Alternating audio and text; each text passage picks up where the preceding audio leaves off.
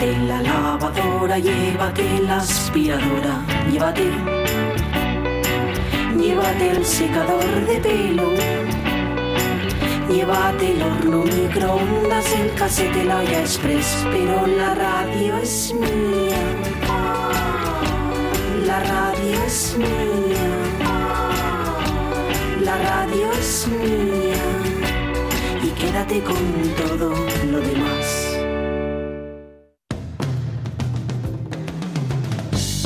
La radio es mía. Pachi Poncela.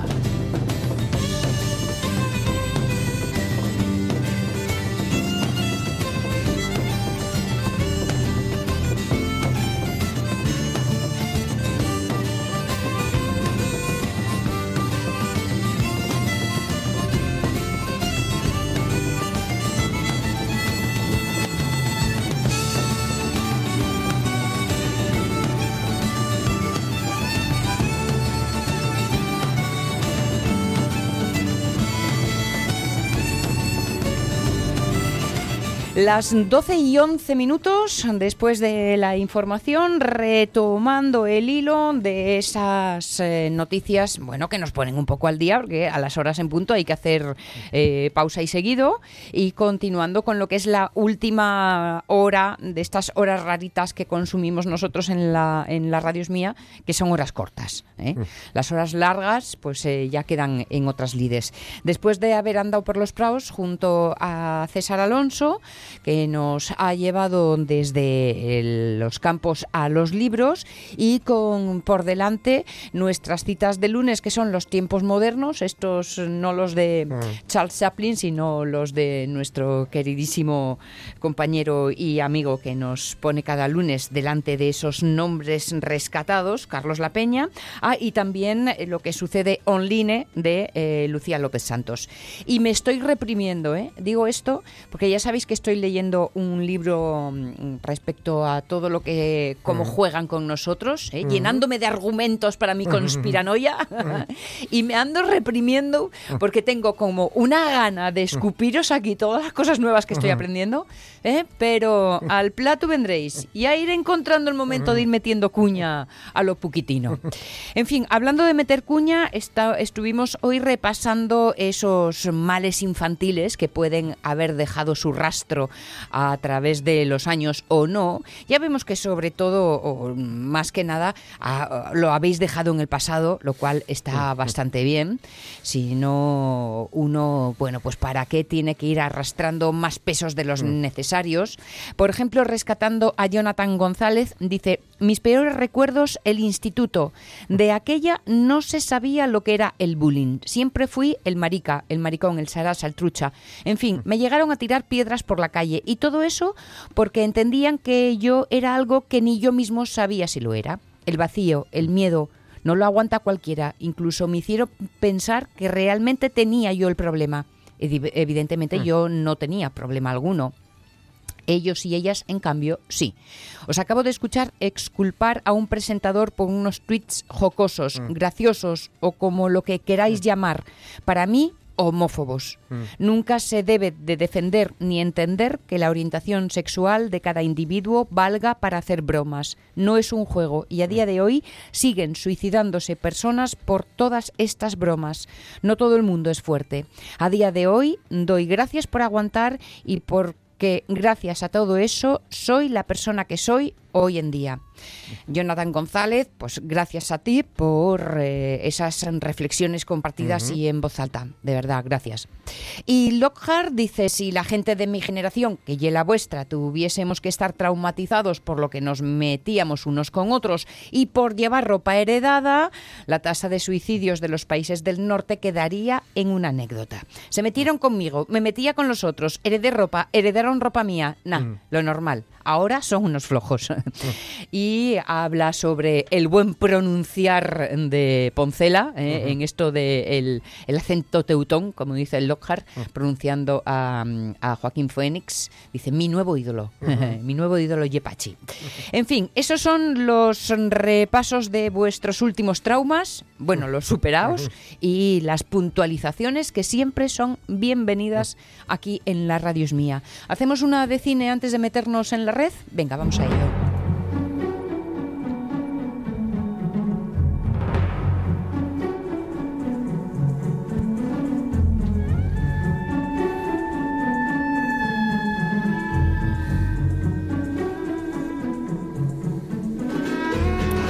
Como siempre, las películas rescatadas para estas efemérides que a pesar de la larga noche, tiempo ha tenido Ramón Redondo para compartir. Y cómo no, si hay un... Bueno, pues eh, la verdad es que hay muchos títulos así destacables, pero la primera en la frente, de John Ford, La diligencia. ¡Alto! ¡Oh! ¡Quieta! ¡Oh! ¿Eh? Si es Ringo. Sí. Hola, Ringo. Hola, Carly. Hola, Book. ¿Qué tal los tuyos? Eh, eh, Están bien, Ringo, menos el abuelo que tuvo... Cállate. No esperaba que viniese de escolta en este viaje, comisario. ¿Va usted a Losburg? A estas horas ya te hacía yo allí. No. Se me murió el caballo. Bien, creo que tienen ustedes otro pasajero. Sí. Te recogeré el Winchester. Tal vez me necesite a mí ya este rifle, Charlie. Anoche vi arder la cabaña de un rancho. No lo entiendes, Ringo. Vienes como detenido. Carly.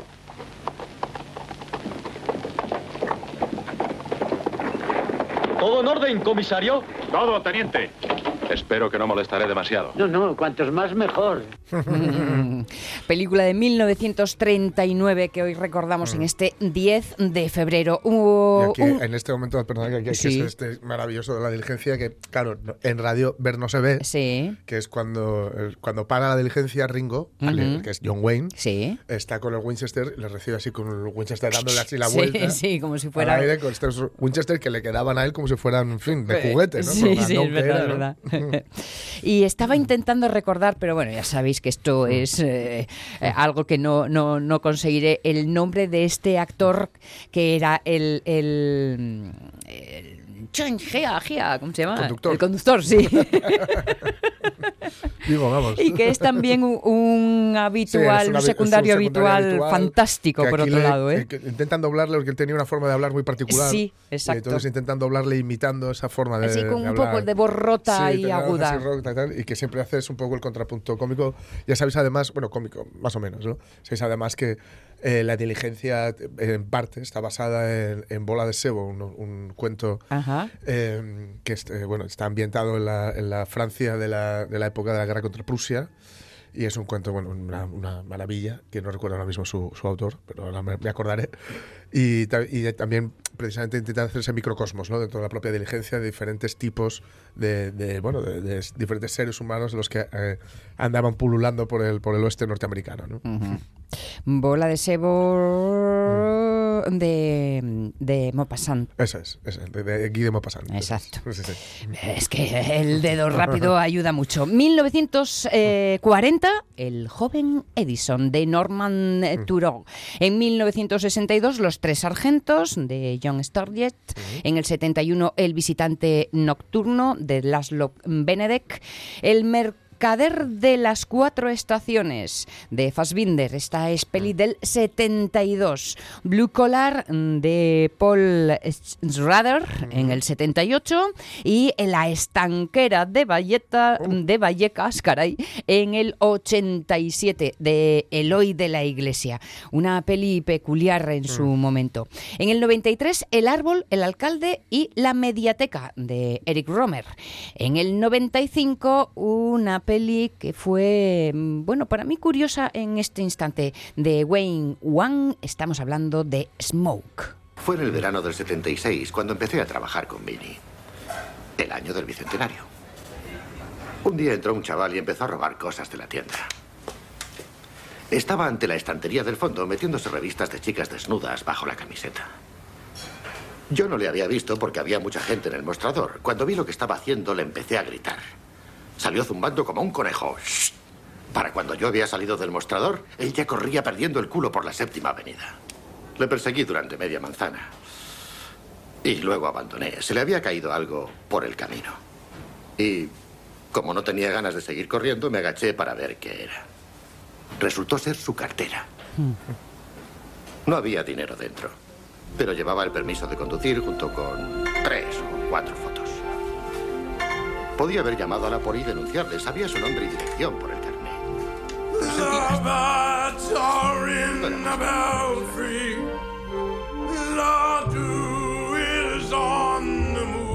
Smokey, aquel álbum Mm. de fotografías eh, cogiendo invariablemente Siempre. el mismo instante. Eh. Vamos, el mismo instante no, pero Mm. eh, la misma imagen en la misma, en la misma esquina. Me impactó mucho esa Mm. peli en su momento. Sí, sí, sí. Del 97, La Tregua con Francesco Rossi. En el 99, Amy y Jaguar de Max van der Bock. Mi vida sin mí de Isabel Coiset. Mira, con lo que me gusta a mí Isabel Coiset y Mi vida sin mí no la he visto. No sé por qué no... Pues está. Mm, No sé, yo igual es la que más me, me ¿La que más de- te gusta? Sí, sí, sí. No voy a decir aquí- así de qué va, pero Eh, es el cuidadín. Bueno, ¿eh? bueno, bueno, eh, eh, así lo gordo, es ella se va y lo ¿eh? deja todo Eso preparado, por decirlo de alguna forma. Coiset es que eh, tiene esa vuelta de tuerca en la que las cosas más duras las presenta con una normalidad Ujú. que hace que todavía retuerzan más en, en el agujero. Antes del atardecer, de Linklater, eh, del 2004, yo quedé un poco fartuquita de estas de antes de. ¿eh? Mm. La primera estuvo bien, lo de Vamos a querernos, luego Mm. ya Samaritan Girl de Kim Ki-duk eh, del 2004, 2006 Derecho de Familia de Daniel Burman, en el 2007 Los falsificadores de Stefan Ru- Ruzonitsky, Dos días en París, Julie Delpy en el 2007 también, para el 9 London River de Rachid Bouchai- Bouchareb, la demora de Rodrigo Pla para el año 2012, Gloria de Sebastián Lelio en 2013, La religiosa eh, también en el 13. ¡Wow, madre! ¿Cuántos estrenos para Mm, este día, eh? mm. El Valle Oscuro en el 14, uno tras otro de Hans Peter Molland en el 14 también junto a La Primera Vista de Daniel Ribeiro y en el 17 tenemos unos cuantos títulos en Cuerpo y Alma como nuestros padres eh, tenemos eh, Centaur de Actan Arim Kubat. El mar nos mira desde lejos de Manuel Muñoz Rivas, y Clara y Claire, Safi Nebú. Y en el 19 Dios es mujer y se llama Petrunia. Y para el 2019, El viaje de Marta, Staff Only de Neus Balus. La verdad es que eh, ha sido hoja y media y llena de efemérides para este 2010. Y como no, también los cumpleaños habría cumplido 99. Estamos hablando del compositor estadounidense Jerry Goldsmith, que aprendió a tocar el piano con 16 años y después eh, a estudiar ya con grandes nombres a partir de los 12 y composición con un cualquiera, con Miklos. Mm.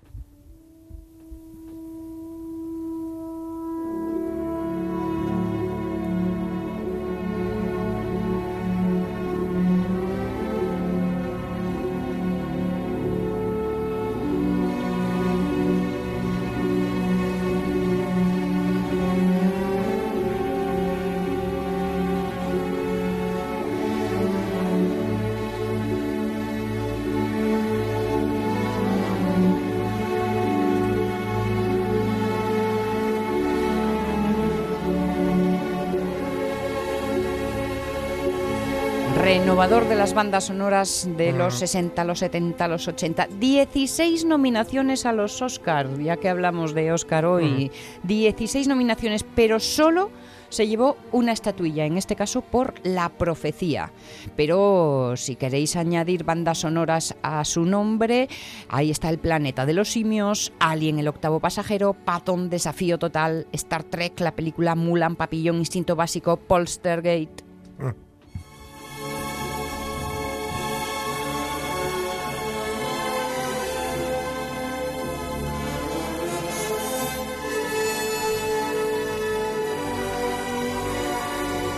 El productor y guionista, actor y director de cine inglés Michael Appet cumple 79 años.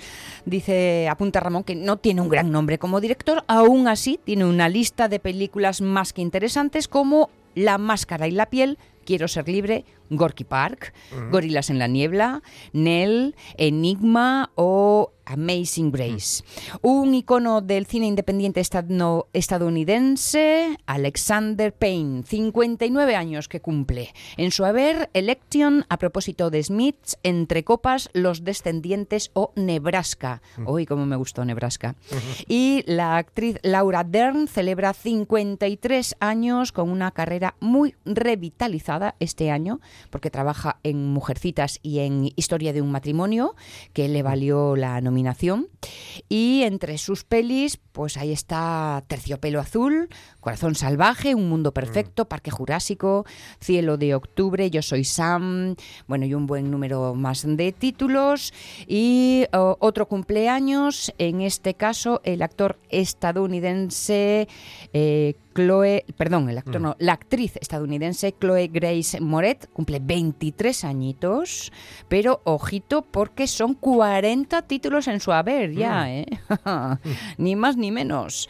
Ahí está, por ejemplo, mm, Kick Ass, la invención de Hugo, Kick-Ass 2, de Qualiser, eh, en fin, eh, son son eh, eh, esos títulos que pueden eh, ponerse en su largo listado eh, a pesar de, de, de su juventud, ¿eh? 23 añinos. Y los obituarios nos llevan a 12 años del fallecimiento del actor estadounidense Roy eh, Scheider. Confesiones de una modelo, Clut, The French Connection, Tiburón, All the Jazz, Marathon Man, Carga Maldita, El almuerzo desnudo, Eh, Martin, jefe Brody, por favor. Tú tienes la palabra. Eh, Yo solo quiero informarles de lo que hemos planeado por el momento. ¿Qué va a pasar con las playas? Vamos a pedir que nos envíen refuerzos de vigilancia lo antes posible. Eso me parece bien. E instalaremos puestos de vigía de tiburones en las playas. Entonces, ¿piensa usted cerrar las playas? Sí, así es. claro que sí. Y también tenemos intención de hacer venir expertos del Instituto Oceanográfico. Esperaremos por lo menos 24 horas. No estoy de acuerdo con eso. Solo 24 horas.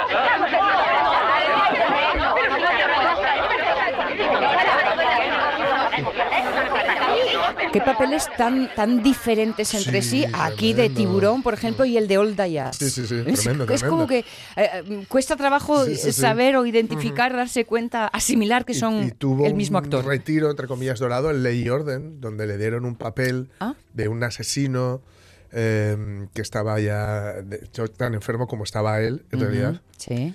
Y en, en una de las, de las eh, digamos, donde estaba la franquicia donde- de la franquicia Ley y Orden, pues Sí. en la que estaba Vincent Donofrio, que contaba con un poco eran unos detectives o unos inspectores que utilizaban un poco la psicología, Sí, etcétera. sí, sí, sí, sí. Pues es un asesino eh, a quien le intentan convencer. Es un capítulo de estos que no hay, digamos, mucha acción física, pero sí mucha tensión, Qué bueno. donde intentan convencerle para que revele dónde están eh, pues muchos de los cuerpos, si no recuerdo mal, ¿eh? muchos de los Ujú. cuerpos de, de posibles Ah, víctimas. que, ¿no? le, que le llevan atrás en el coche. Sí, y le, le intentan Sonsacar. sonsacar todo eso. Sí, ¿no? Y sí. ahí fue un poco su última apa- aparición porque murió muy, muy poquito después. Ujú. Y un nombre infantil que Hmm. mm, em, em, su imagen a mí me lleva directamente a, a Baby Hmm. Jane, claro. Pero no, os estoy hablando de Shigley Temple. Hmm. Seis años sin esta estrella infantil que lo fue del cine clásico. Hmm. Su carrera duró 17 años y desde Mandalay hasta, Hmm. por ejemplo, For Apache. Y eh, por ahí, el, y por el camino, el pájaro azul, el solterón y la menor, o la pequeña princesa, por ejemplo, o la mascota del regimiento. Esto es, vamos, blanco y negro sábado tarde en su más eh, viejo estilo. 12 y 29 minutos. Buf, cuánto cine para un 10 de febrero. Recordado con los apuntes que nos ofrece cada día Ramón Redondo. Nos vamos a la línea, a esa que con Lucía López Santos nos permite saber también la actualidad y los cuidados eh, que de vez en cuando nos pone sobre la pista de lo que es importante conocer en la red de redes.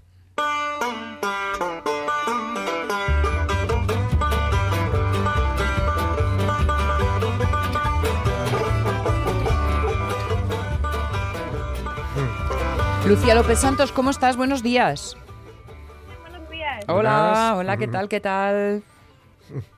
Ah, Pues aquí estamos de lunes con otra vez buen tiempo, que esto parece primavera y pues bien. Eh, pero bueno, que, que ya nos han dicho que va a ser primavera fallida, que no nos relajemos demasiado, así que de momento y no, eh, eh, disfrutemos del solecito y ya veremos lo que pasa. Eso es. Y Tam- de momento, Dime. Dime, no, dime, dime. No, no, iba a decirte que si también brillaba el sol en la red, hoy venías con cosas divertidas o con sustos varios. Con sustos varios. más Vaya, bien. vaya, bueno. Entonces, No, ¿qué pasó? ¿Qué te tiene preocupada? Vamos a hablar de medicamentos y redes sociales. Ah. Medicamentos barra influencers y Mm. redes sociales, mejor dicho. Vale, vale, qué importante, sí señor, buen tema.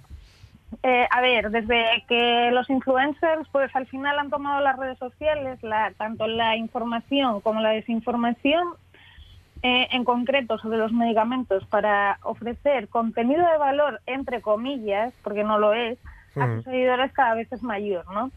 Eh, vamos a empezar, digamos, por el principio. Eh, tenemos que tener en cuenta que la publicidad sobre medicamentos es una de las que más restricciones tiene a la hora de gestionar una marca o un laboratorio o un medicamento en, en concreto. Tanto para promocionar, eh, digamos, la toma de ese medicamento como los beneficios que nos puede dar el tomarlo, ¿no?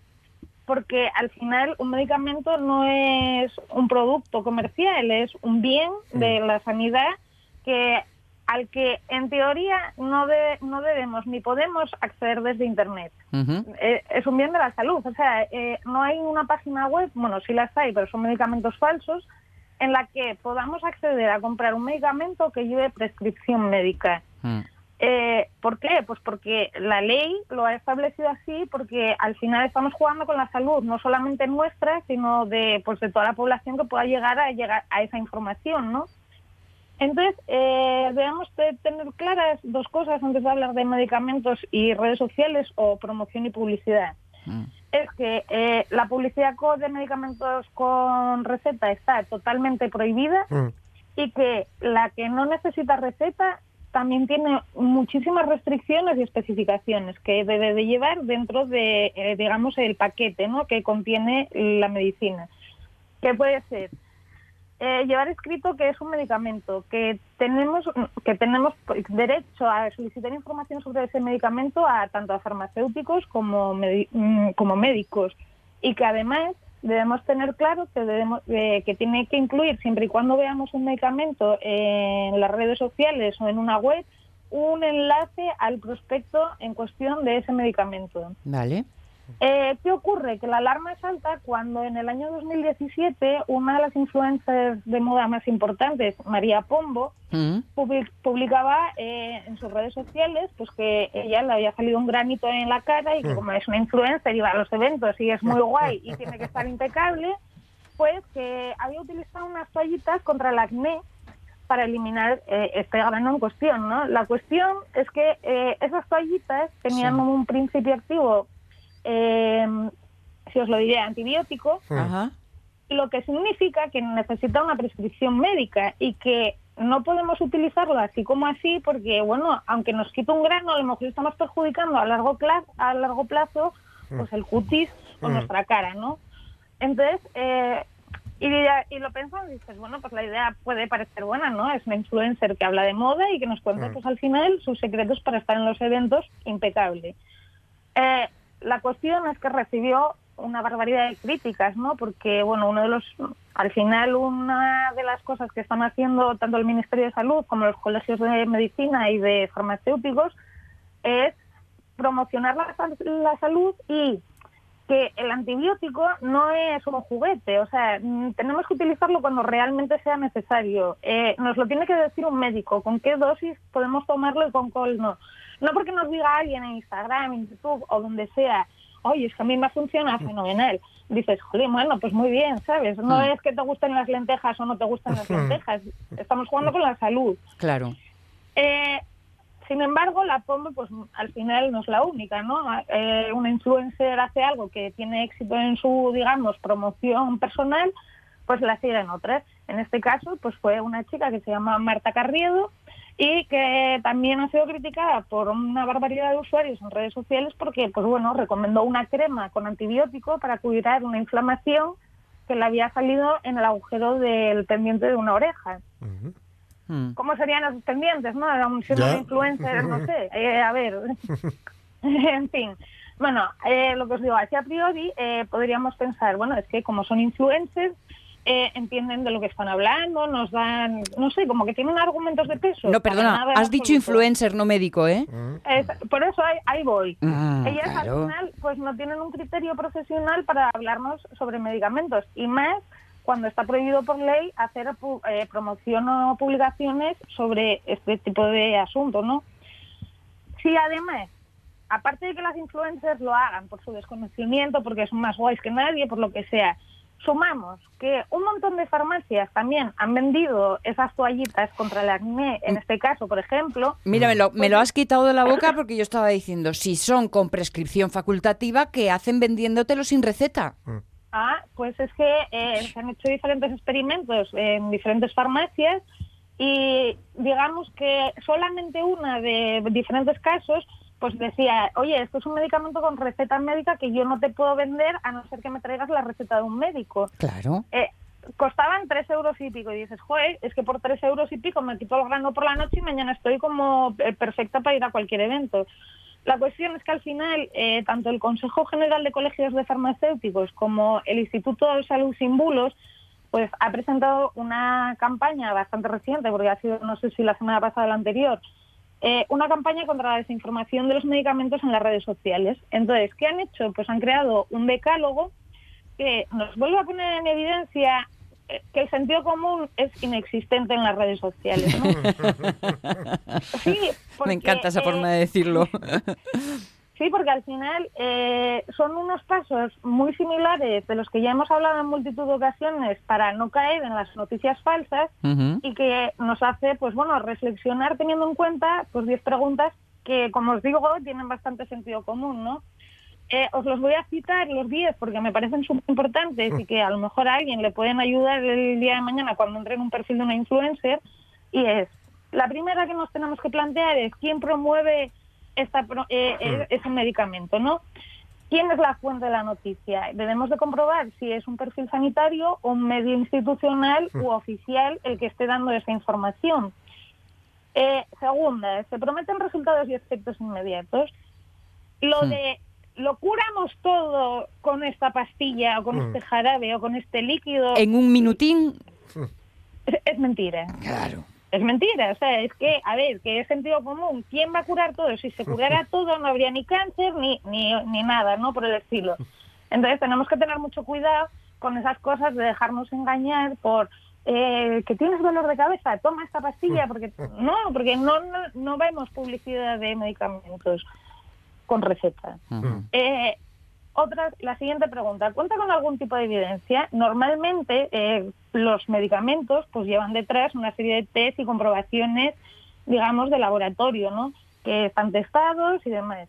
Cuando diga, cuando leamos o escuchemos en un vídeo, uy, es que a mí me ha ido muy bien. Eh, debemos de plantearnos si realmente eso tiene rigor o no y de quién lo está diciendo para saber si realmente nos puede surtir efecto o no. Siguiente. Eh, ¿Crees que puede ser un bulo? Una de cada tres noticias falsas publicadas en la red tiene que ver con la salud. Entonces, si somos críticos con las noticias falsas políticas, más todavía si cabe con las de la salud, porque al final nos afectan más todavía que los políticos a nivel personal, ¿no? Que un político robe, pues mira, nos fastidia, pero al final no es que te tomes un medicamento y que acabes en el hospital ingresado un mes por hacer lo que no debes. Sí. Entonces, pues bueno, tenemos que ser críticos, ¿no? ¿Es un medicamento que necesita receta? Sería la quinta cuestión que debemos plantearnos. Cualquier medicamento que necesita receta no puede estar publicitado, que es lo que venimos diciendo desde el principio. Y cuando veamos algún medicamento hecho público, digamos, o hecho una publicidad, debemos plantearnos. Pero si sabemos que no se puede hacer porque este anuncio lo tengo disponible y me está llegando a mí, ¿no? Siguiente, ¿es información o es publicidad? Eh, que hay muchas veces que leemos artículos en plan, pues casos de éxito de yo he adelgazado tomando estas pastillas, por ejemplo, Sí. te lo venden como si fuera un artículo de una noticia y la mayoría de las veces lo que te están haciendo es una, lo que nos están haciendo es una publicidad encubierta que lo que realmente te está diciendo es sí, a esta señora que a veces me coinciden las fotos del antes y el después de los cuerpos porque se ven las caras que no son los mismos. De hecho, hace nada vi en un, en un anuncio de un autobús de Gijón era el caso de un calvo que toma, que se echaba no sé qué en la cabeza y tenía pelo y veías perfectamente que las facciones de la cara Que era otro señor, ¿no? Que era otro señor, sí. O sea, que no nos tenemos que ir muy lejos. Bueno, Yo eso lo he visto aquí en Gijón hace nada. Es que además de pelo le hacía la cirugía estética, de paso, el líquido. Eso pensé, tal- totalmente, eso pensé yo. Claro, claro. Eh, siguiente, ¿te ofrece comprar online el medicamento? Si la respuesta es que sí, nos va a permitir comprar ese medicamento, es que es un medicamento falso. Mm. O sea, que aunque te parezca que puede ser ese medicamento que tú estás buscando, no lo va a hacer porque no se puede vender online un medicamento con receta. Eh, siguiente, estás ante una actividad ilegal. Muchas veces, aunque digamos, bueno, vale, mm, hoy tengo más alerta al sentido común, vemos una información y dices, jo, esto eh, parece que no es real, ¿no? Pues en ese caso, o, o si hay un motivo de alarma en el sentido de estamos leyendo y nos dicen, bueno, eh, hay que saber quién está promoviendo y volvemos otra vez al punto número uno. ¿Quién promueve esa información? En el Claro. caso de que no sea una entidad oficial la que está generando una alarma de miedo, en este caso, eh, debemos de notificárselo pues a la Agencia Española del Medicamento para que para saber si para que lo puedan estudiar y en el caso que sea pues tomar las medidas legales que consideren, ¿no? ¿Por qué? Porque esa entidad está gestionada, está creada en una de las funciones que tiene es esa, pero eso no significa que nos podamos escabullir, o sea, que nosotros podamos coger y decir, va, pues estoy viendo esto, sí, lo denuncio al Facebook. No, Mm. eh, una publicación que denuncias a Facebook, al final Facebook a lo mejor la elimina o a lo mejor no, ¿no? La cuestión es que eso lo tenemos que... Esto es como, te roban, pues vete a la comisaría a denunciarlo, ¿no? Eh, ¿Ves un medicamento falso o información que pueda dañar a tus seguidores? Pues coge y avisa a la Agencia Española del Medicamento para que tome las medidas correspondientes. Claro, no vale quejarse en voz alta y dejarlo correr. Claro, exactamente. Y si tenemos alguna duda, pues siempre podemos recurrir a nuestra farmacia de confianza o a Ujú. cualquier otra valla donde nos pueden dar la información pertinente sobre algún medicamento o forma de aplicación en Sí. concreto. Ser prudentes, usar eh, muchos ojos, no solo los dos pertinentes, mirar una y otra vez y tener el sentido arácnido encendido, Totalmente. eh, yo creo que nos puede ayudar a no meter la pata y sobre todo no ser ingenuos ni Exactamente. crédulos. Eso es. Eh, o sea, luego, pues, Sí. por ejemplo, a ver, sí que esta agencia, eh, todas las entidades lo que están intentando es, bueno, eliminar el contenido de las diferentes redes sociales o bloquearlo para que no podamos tener acceso a él. ¿Qué significa eso? Que ahí ya estamos metiendo otras entidades, como pueden ser, yo qué sé, pues YouTube, que dicen, vale, sí, nosotros os vamos a apoyar, pero necesitamos que nos vayáis enviando eh, rigurosamente los enlaces donde habéis visto esa información para que podamos tomar medidas. Claro. analizar si va en contra de su plataforma y en el caso que vaya en contra de la plataforma, eliminarlo, pero que si no va en contra de la plataforma, pero va en contra de la salud pública, nos da igual, ¿eh? O sea, ojo, tenemos que ser muy críticos con esto. Pues sí. La cuestión es que... Acabaste ya, nosotros- Eh, Lucía, que que tengo que cortarte, que si, que si no, no me da tiempo a contar lo de los modernos otros tiempos.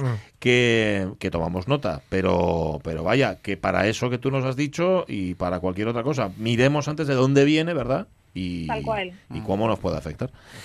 Gracias. Oye, dais saludos a Perry, que ya lo escuché ladrar por allá. de vuestra parte, Salud- ya es que ruido en la escalera. Bueno, un Un beso, abrazo, un abrazo. beso, Un Lucía. Beso, que tengáis buena semana. Digo, que la Antes de que- que la veía muy lanzada. digo Sí, yo, sí, pero no- antes de que des la bienvenida a Carlos, déjame anotar muy rápido porque 15 nos decía segundos. Ramón que el, el- el de, el de la diligencia era John Carradine, el, Ujú. el Conductor. conductor. Conductor la Oíste esa palabra que no me sale hoy. Sin embargo, al actor al que nos referíamos Jorge y yo Ujú. es Walter Andrew Brennan, Mm, eh, Walter Brennan. el de la voz característica, que es uno de los tres únicos hombres que ha ganado tres Oscar a la mejor interpretación. Mira. Sí, Ahí lo tienes, con Jack Nicholson y con Daniel Day-Lewis. Sí, señor. Fenómeno. Walter Brennan. que no tenía para comprar una dentadura postiza. Walter Brennan. La una menos cuarto, Lucía López nos ha puesto al día. Ahora vamos a mirar hacia atrás, pero hacia adelante al mismo tiempo. Es una de estas características que tiene la sección de Carlos La Peña y el mismísimo Carlos La Peña. Estás mirando en todas direcciones y no sabes muy bien. Hola, Carlos La Peña, ¿qué tal? Buenos días. Pues ya ves, son las ventajas que tiene lo de ser un poco virojo. Es verdad, es verdad. Dímelo a mí y a toda mi familia, que torcemos el ojo con mucha facilidad. Bueno, en este caso es porque los modernos de otros tiempos nos demuestran lo modernos que podían ser los antiguos. Y estamos en el tercer capítulo, Carlos Apeña, de Modernos, dedicado al moderno del teatro por antonomasia, que no es ni más ni menos que el ruso Sevolod Meyerhold. Sí, Meyerhold, al que la Revolución Soviética le pilla como director de los teatros imperiales de San Petersburgo, pero que enseguida se va a convertir, como vimos el otro día, en uno de los dirigentes de la nueva cultura soviética, de esa cultura que representaba al hombre nuevo salido de la Revolución. Porque en los primeros momentos de la Revolución, Meyerhold, igual que el poeta futurista Vladimir Mayakovsky, se adhiere entusiasta a la causa del Comisariado Popular de Instrucción Anatoly Lunacharsky de crear la nueva cultura revolucionaria soviética. Así, nuestro moderno se convierte en el responsable del teatro revolucionario de San Petersburgo, puesto en el que no va a durar mucho tiempo por culpa de una tuberculosis que, que intenta curarse con, un, con el clima más benigno de Yalta.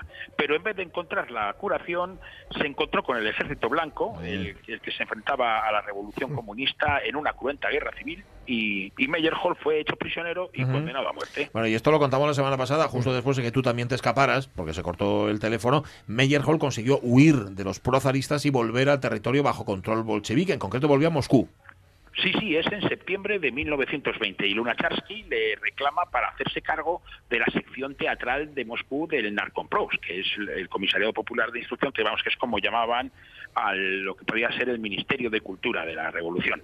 Desde ese puesto, Meyerhold va a lanzar su gran proyecto, el Octubre Teatral, que es la puesta en escena de una revolución artística del mismo calado que la revolución política que se ha producido tres años antes.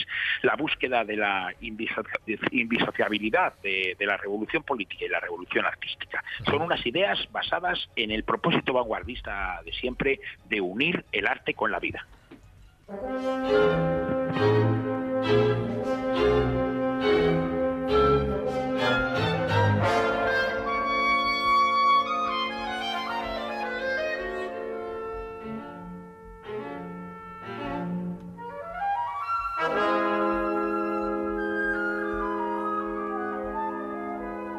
Esto que escuchamos, que ya sabes tú que ahí pasa algo raro, es la Sinfonía de Cámara número 1 del año 26 del compositor Nikolai Roslavets, músico soviético titular de una vida que tendrá muchas coincidencias precisamente con las de nuestro moderno.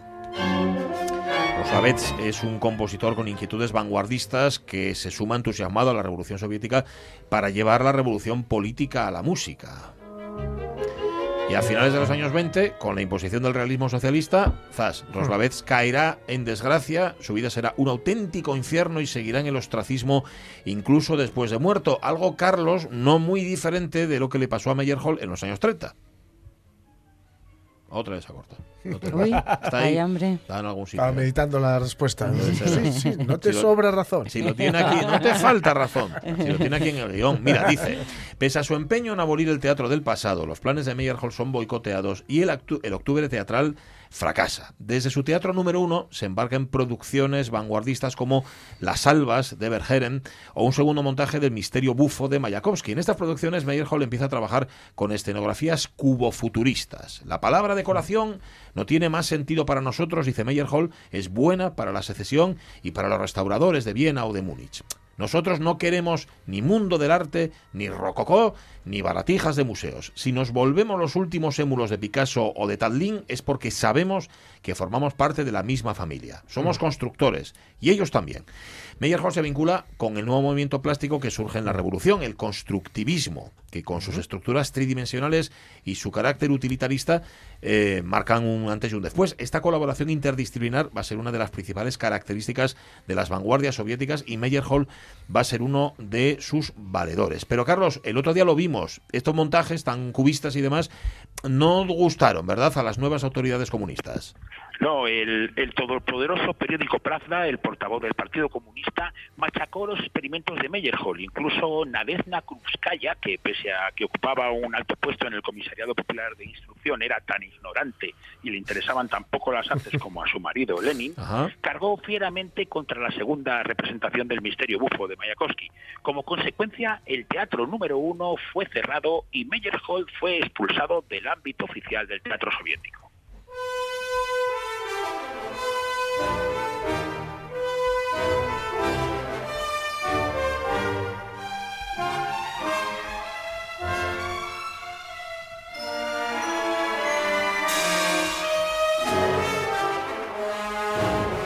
Hace un par de semanas, os escucharéis rencorosos del mundo, escuchábamos algunos fragmentos de esta ópera El Cornudo Magnífico de Bertolt Goldschmidt. Y hoy volvemos a escuchar, en este caso, el inicio del tercer acto, porque lejos de desanimarse, Meyerhold decide instalar un teatro independiente en Moscú, que a partir del año 22 va a llevar directamente su nombre ya, Teatro Sevolod Meyerhold, en el que desarrollará sus ideas teatrales 18 años, hasta que las autoridades comunistas lo clausuran. El primer gran éxito de este nuevo teatro fue precisamente la obra El Cornudo Magnífico del belga Fernand Kromelink. Sí, en, y en su versión del Cucú Magnifique, eh, Meyerhold pone en práctica por primera vez la actuación biomecánica y la escenografía plenamente constructivista. Siguiendo el discurso del gran teórico del constructivismo, Alexei Gahn, el arte debe caminar de la mano de la técnica, de la ciencia. El arte debe transformarse en una industria. Así, la artista Lyubov Popova transformó el escenario en una máquina, en un molino de agua con sus aspas de agua, sus rampas, sus escaleras, sus pasarelas, en las que se desarrollaba la acción y que además no se mantenían estáticas, sino que giraban rápidamente, acomodándose al ritmo acelerado de la actuación de unos actores que eran acróbatas, también eran ágiles y fuertes y que se desplazaban por el andamiaje, dando vida al hombre nuevo nacido de la revolución y liberado del poder de las cosas.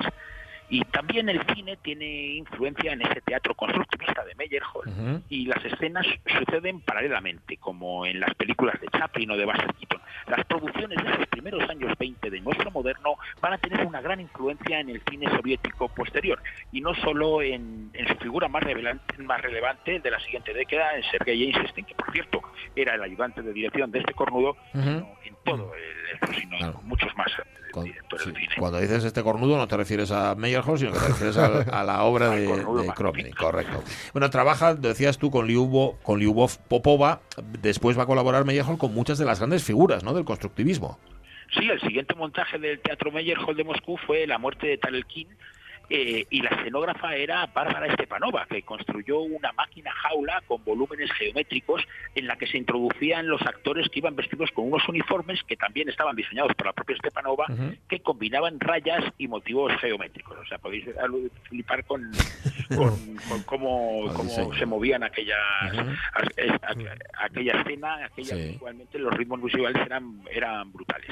Además de con Stepanova o Popova, Meyerhold también colabora con otros artistas constructi- constructivistas como Víctor Testakov, que llena el escenario de ascensores que suben y bajan y de carteles luminosos que se encienden y se apagan, o de escaleras de caracol y plataformas a diversos niveles. También con Ilya Echepianov, con con el que crea una estructura de paneles móviles que se adelantan y se atrasan para esconder a los actores en las escenas de persecución, o discos giratorios y cortinas de bambú que permitían generar unos ritmos casi de, de cine mudo. Y por último, pues también coloca tanques en el escenario y en los pasillos, ilumina la escena con unos enormes reflectores militares y hace que los actores que actúan como soldados recolecten fondos para comprar un avión para el ejército ruso. Vamos. Se trata sobre todo de alejarse de la escenografía naturalista para que con formas simples, estilizadas y funcionales el actor pueda realizar libremente su interpretación sin estar sujeto a un decorado. Además, Meyerhold demuestra su gran conocimiento de las innovaciones de las artes prácticas y las usa para, para conjuntar su, su postura ideológica, ética y estética.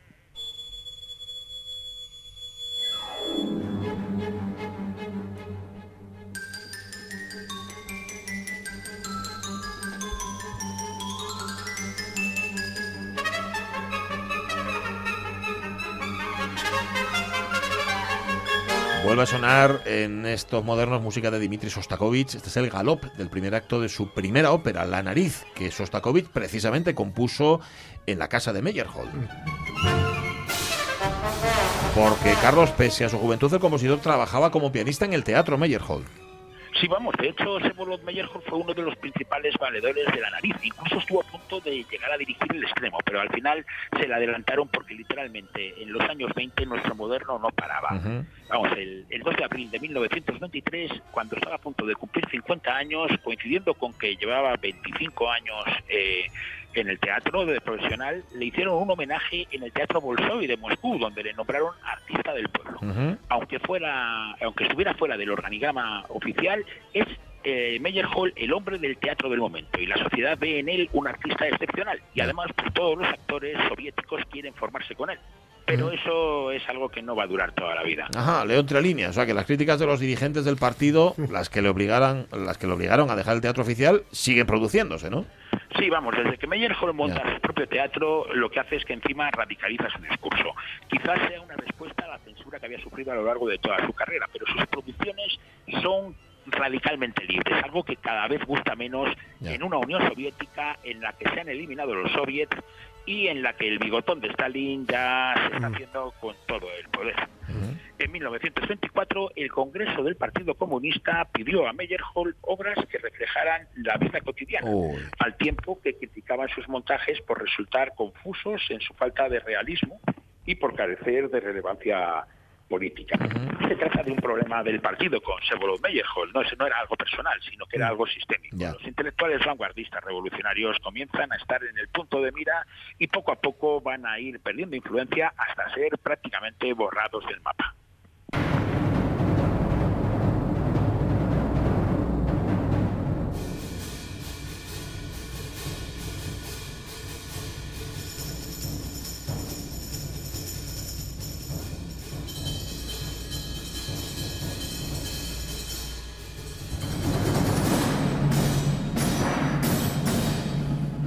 Futurista era el primer Sostakovich. ¿eh? Esto que suena es literalmente un baile de narices. Es el Mm. interludio percusivo de La Nariz, la primera ópera de Sostakovich, compuesta entre el 27 y el 28 en Moscú y estrenada en el Teatro Mali de San Petersburgo. Claro, Sostakovich que era, era 30 años más joven que Meyerhold y sin embargo hicieron buenas migas, ¿no, Carlos? Sí, sí, en 1927 Sostakovich entra como pianista en el Teatro Meyerhold de Moscú.